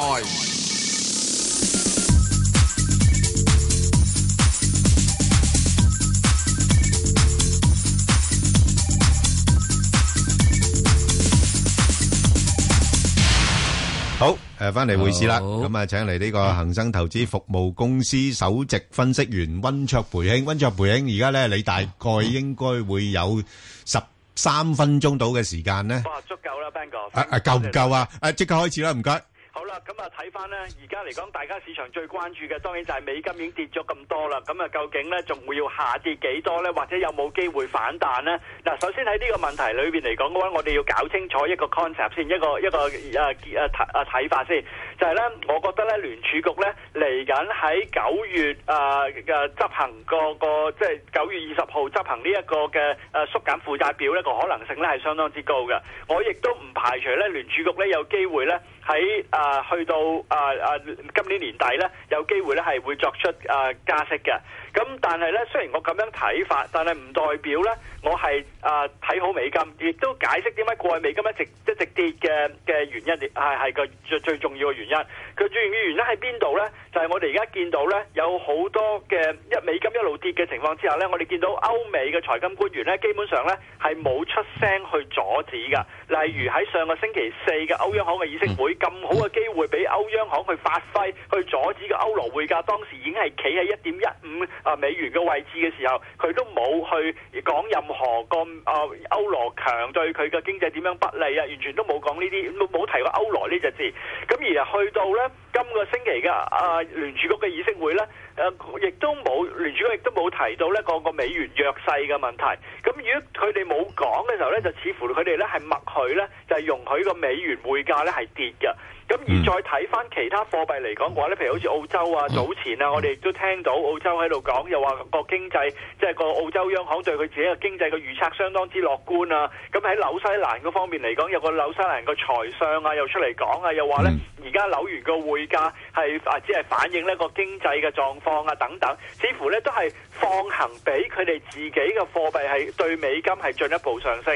咁所以我覺得呢一個係係最重要嘅地方喺呢一度。咁而有冇理據呃誒誒誒誒呃美國係誒同其他國家一齊造就個弱美啊弱勢嘅美元咧，亦都有嘅，因為大家要明白咧，特朗普上咗台之後咧，佢經常咧就係想改善咧美國嘅貿易嘅不平衡。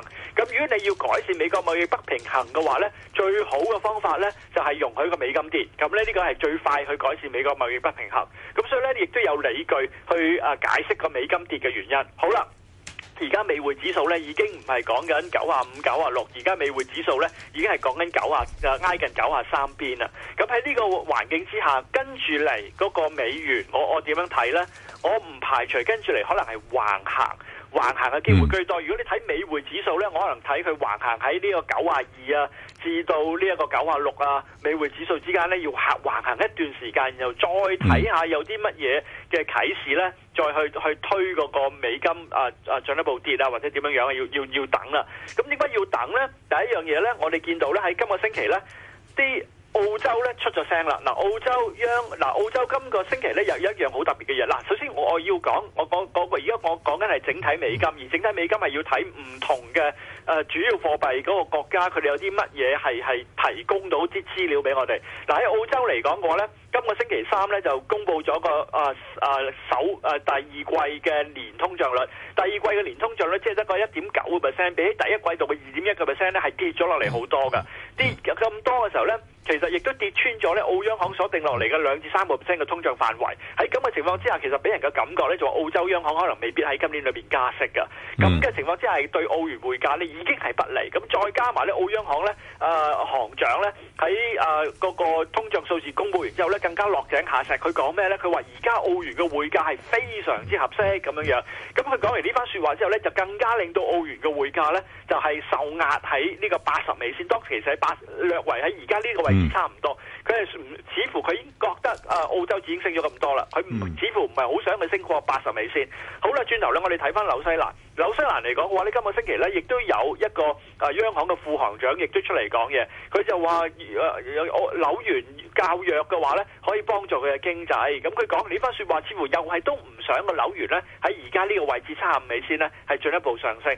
你你見到突然間咧，啲央行官員開始係轉態，然後咧喺歐洲嗰方面有咩值得留意咧？喺歐洲嗰方面嚟講嘅話咧，先前就。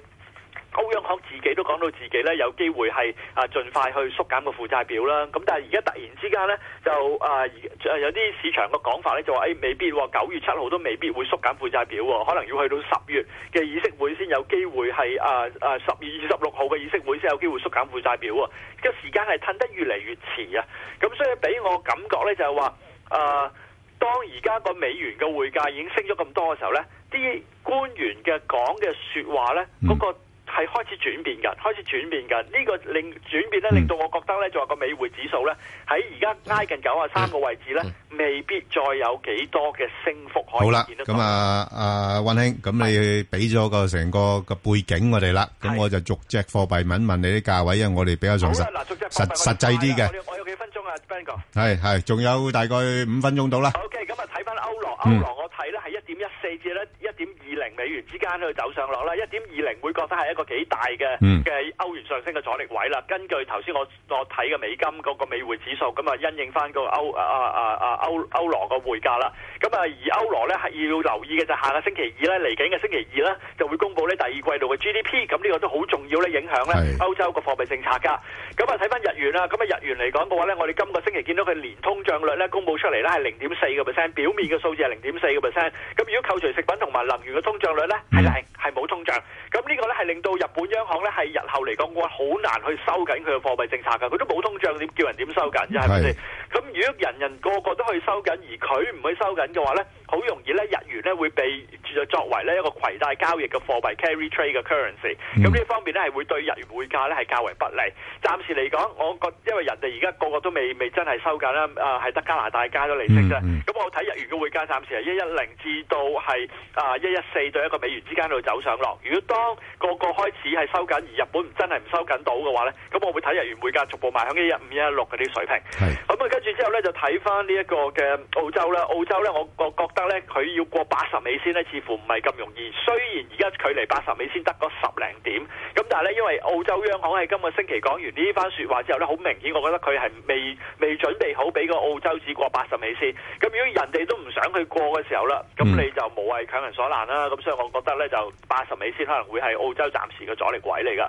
咁啊而紐西蘭嚟講，下下下邊咧，我我想睺位買咧，阿温兄，咩位可以買？嗯買啊，睺位買，睺位買，我會覺得你要去翻真係去翻啲啊啊七十啊七十六美仙啊嗰啲位置。 OK 嚇好咁紐西蘭嚟講，而家佢破咗七十五，咁啊啊，但係下一個阻力位較大嘅阻力位係七十七美仙，都幾難過下嘅。咁、所以我我而家澳洲同紐西蘭我都覺得係橫行嘅機會居多。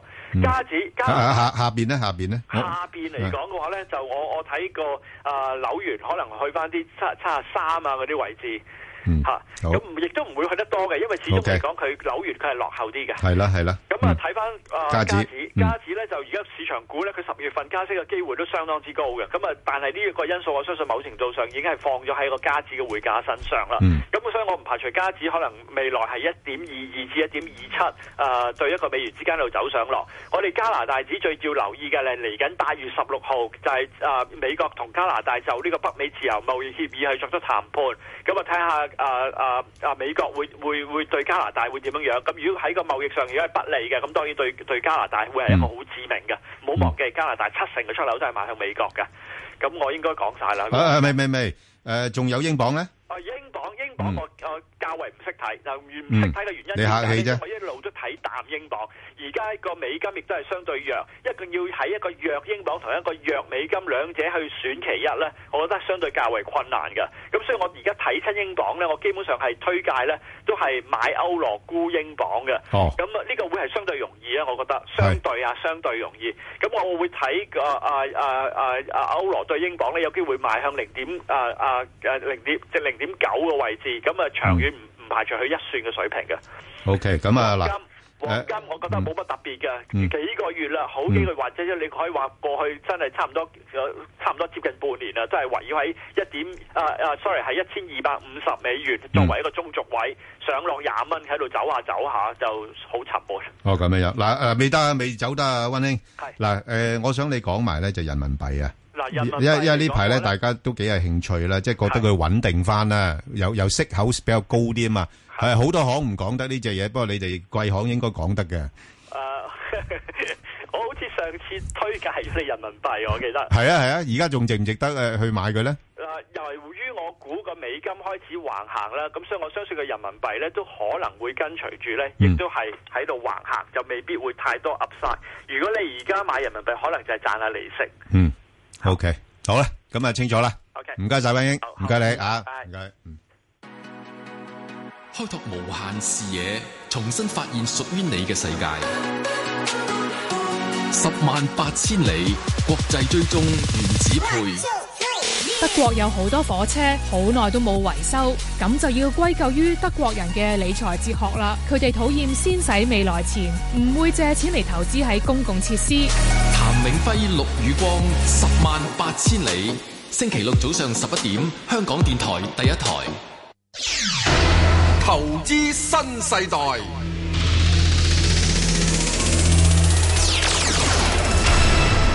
好啦，咁啊，大家而家都好留心美國嗰邊咧，就究竟幾時縮表啦？咁即係其實誒縮表係咪真係咁大件事咧？咁樣樣，咁我哋就請嚟咧誒香港城市大學工商管理課程協理嘅主任咧，阿陳鳳翔兄啦，喂，陳兄，早晨，早晨，喂，咁誒誒，你覺得美國嗰邊縮表嗱，成日講縮表縮表啦，喂，咁呢呢樣嘢係咪真係咁大件事啦？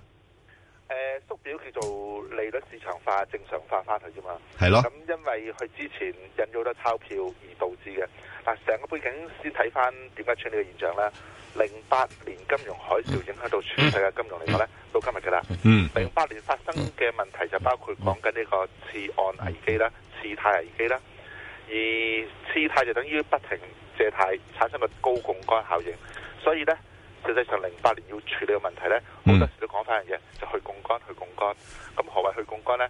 就係、等於將個息率加大啲，等大家借貸唔好咁嚴重。不過呢個講還講下，但係睇你問緊點啊？最終嚟講呢，就反方向而做，嗯不單止咪去槓桿，仲加加翻大嗰個叫借貸啊、信貸，分別兩個方面。一就不停減息，美國由個息率五點二五呢，最後減到去零，減咗超過五厘，等於係。第二個辦法嚟講呢，印鈔票除咗講息率去印鈔呢，即係等於美國前日講緊啦，唔加息唔減息，跟住做乜嘢呢？就係、增加呢一個呢現金喺個市場，咁呢個叫做增表啦。增表就等於央行掉啲錢出個市場，然後呢就收翻埋一啲嘢，嗰啲就叫做呢美國嘅央票或者嗰啲叫有毒資產 MBS 啦，當然唔係真係有毒嘅。咁通過個資產負債表一個央行抌多啲現金出嚟就負債，然後。收埋嗰啲票據，就等於個資產增大，咁兩邊都增加，成個資產負債表咪增大咯。咁所以做咗幾多嘢呢？做咗足足呢零八年嘅講緊美金嘅數量係九千億左右，去到二零一五、一六、一七年呢，後面三年停咗啦，就去到四萬五千億。哦咁有人計過數嘅，每增加呢一個資產負債表，即係現金抌出個街嚟講呢，大約一千五百億至二千億之間呢，就等於減咗成零點二五。咁喺呢方面印鈔票等於印咗咧，足足有接近五厘。嗱，將佢總結下佢所講啊，嗯要將個市場多啲資金通過減息五厘，通過呢個央行掉錢出街，令到資產負債表咧膨脹，又做咗五厘咪十厘啦。咁零八年到而家，美國經濟已經由個谷底叫企翻穩，所以咪要將嗰個叫資金利率正常化翻。咁由加息到呢個資產負債表，兩個途徑同時考慮咯。呃 OK，嗱，咁我就想第一個問題先，而家美國嗰邊係咪，誒，有咁嘅條件係去做呢樣嘢呢？雖然個經濟開始慢慢好似好轉啦，咁但係個穩定性夠唔夠呢？誒呃嗱、央行同政府有啲差異嘅。嗯政府咧就係、要將嗰個叫 GDP 好點都好咧做好嘅。嗯央行咧簡化啲咁講咧，就令到個市場金融體系穩定。咁佢要穩定嘅時候嚟講咧，當然啦，產生高通脹嘅時候咪要控制住，因為如果大家知道咧，通脹猛於虎嘅特點咧就係係高通脹，大家咧成個經濟恐慌嘅。嗯咁要控制通脹就等於加唔加息理由之一。頭先所講，央行同政府都仲有一個目標嘅，就導致到咧人人有工做就失業率。嗱，你講嘅條件就係兩個啦。 OK 分別睇一睇咧，通脹率美國所講嘅目標就係兩個 percent，失業率嚟講咧就講緊四點七五個 percent。呢兩個數字嚟講咧，喺過去一段時間咧已經醖釀成功，造成美國咧可以將嗰個叫印鈔嘅情況咧放翻停，甚至叫調轉做。不過呢個數字嚟講咧，實際上係咪真係做得咁好咧？啱啱最新數字睇翻啦，通脹率兩個 percent 目標嚟講咧，似乎又唔係企得好穩喎，嗯即係導致加息力亦都唔係好明顯喎。咁所以啱啱見到公佈嘅數字就係話咧，美國保持息率不動，然後再睇睇其他嘅方法啦。呢兩個就係主要你問嘅條件啦。但係啊-啊-啊阿陳英啊，而家個問題就係話呢，美國嗰邊呢，就即係似乎睇到通脹壓力唔大，咁啊，雖然勞工市場呢，就充分就業啦，但係個工資個上升嘅壓力亦都唔大㗎喎。冇錯啊，呢、個就係你所問啦。既然條件唔係好充分嘅時候，係咪做得曖昧啦。咁嗯做得曖昧嘅時候都要講下嘢嘅，因為佢減息嗰個情況呢，過去嗰段時間呢，就已經好明顯，大家睇睇得明㗎啦。而量化寬鬆嘅 QE 呢個資產負債表裏面嘅嗰種叫做增大，到而家要收縮翻嚟講呢，呢、個就暗地裏呢，大家都不知不覺中呢接受咗嘅。但係到而家既然通脹又唔明顯，咁資產負債表唔可以保持長期都係咁噶嘛。因為如果係咁呢，我諗大家都記得曾經出一個啲名詞嘅，就係、美國財政懸崖啊，唔知有冇記得呢個字？係有。阿石就好強呢樣嘢係。嗯。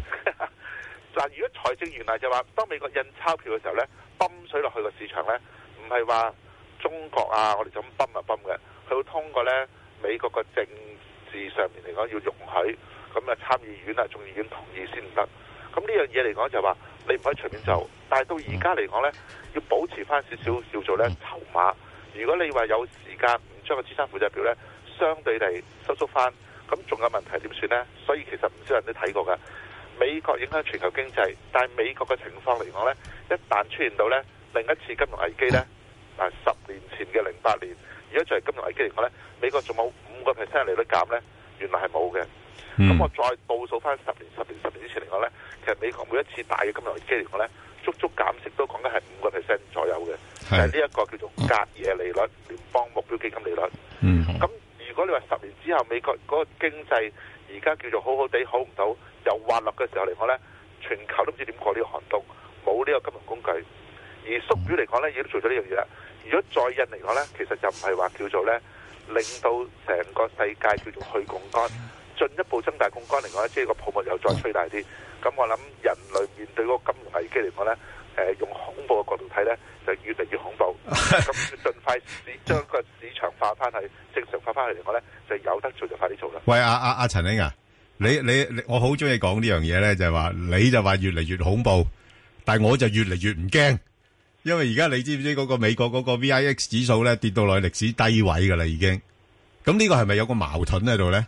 誒冇矛盾，嚇我話驚唔係話等於叫你聽日咧就走去咧誒、封晒啲盤去平晒走咗去，因為呢啲講法嚟講都唔係講一日啫啦，係其實講咗好耐㗎啦。嗯誒、只要大家繼續玩嘅遊戲，唔好俾佢死啦，咪繼續喺度泵錢啊，做大公幹啦。嗯，咁所以唔係話即係恐怖就即刻要死嘅，而且個時間頗長嘅。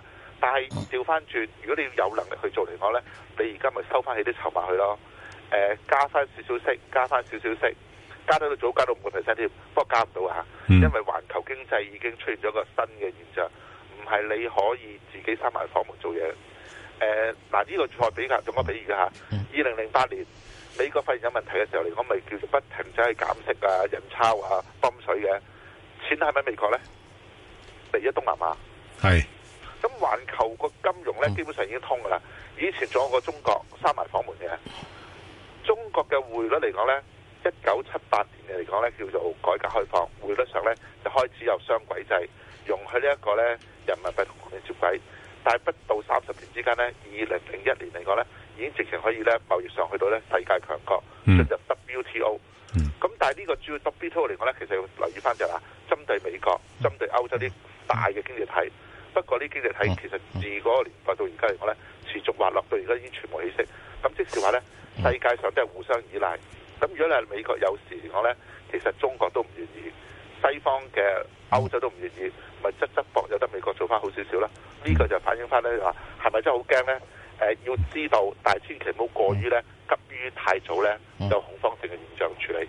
系咁啊！但系我想問一問啦，即係嗱，诶、即係诶，唔、同嘅時間咧，嗰、個金融危機嘅觸發點啊，或者地區咧都唔一樣嘅。你嗱，依你自己對嗰個金融市場嗰方面嗰個判斷咧，你诶、誒會預測到將來邊一個地方會係呢個源頭咧？答案俾你聽 b a n g 哥。係誒、我揸鑊鏟咧炒咗 成。啊誒最大一個特點咧就係話，當我哋大家識講嘅時候嚟講咧，絕對唔會變金融危機，係只會係一個金融壓力嘅啫。金融危機咧係同一個最大嘅關鍵就係、央行、政府，你同我都唔知就會變金融危機。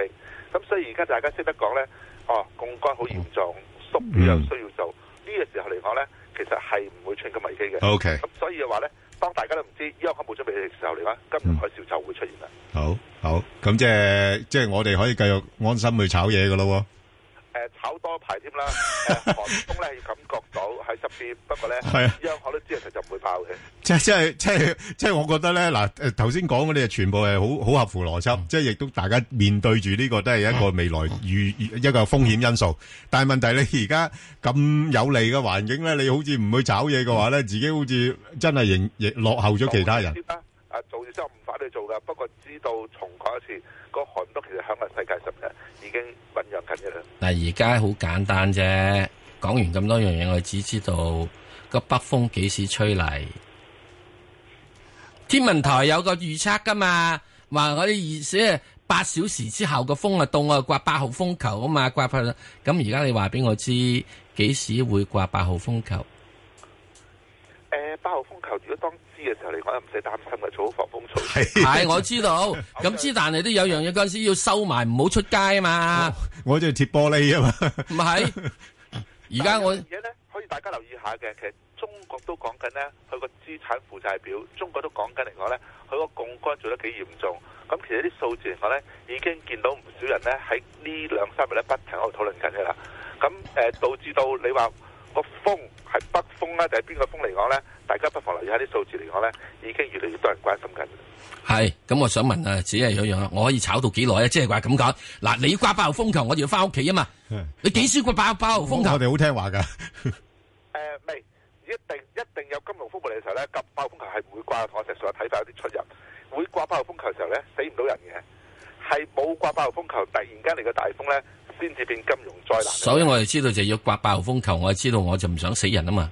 但係而家嘅爆風球喺度，乜不停喺度吹緊嗯啊！哦，OK，你話八號風球已經掛緊，好得，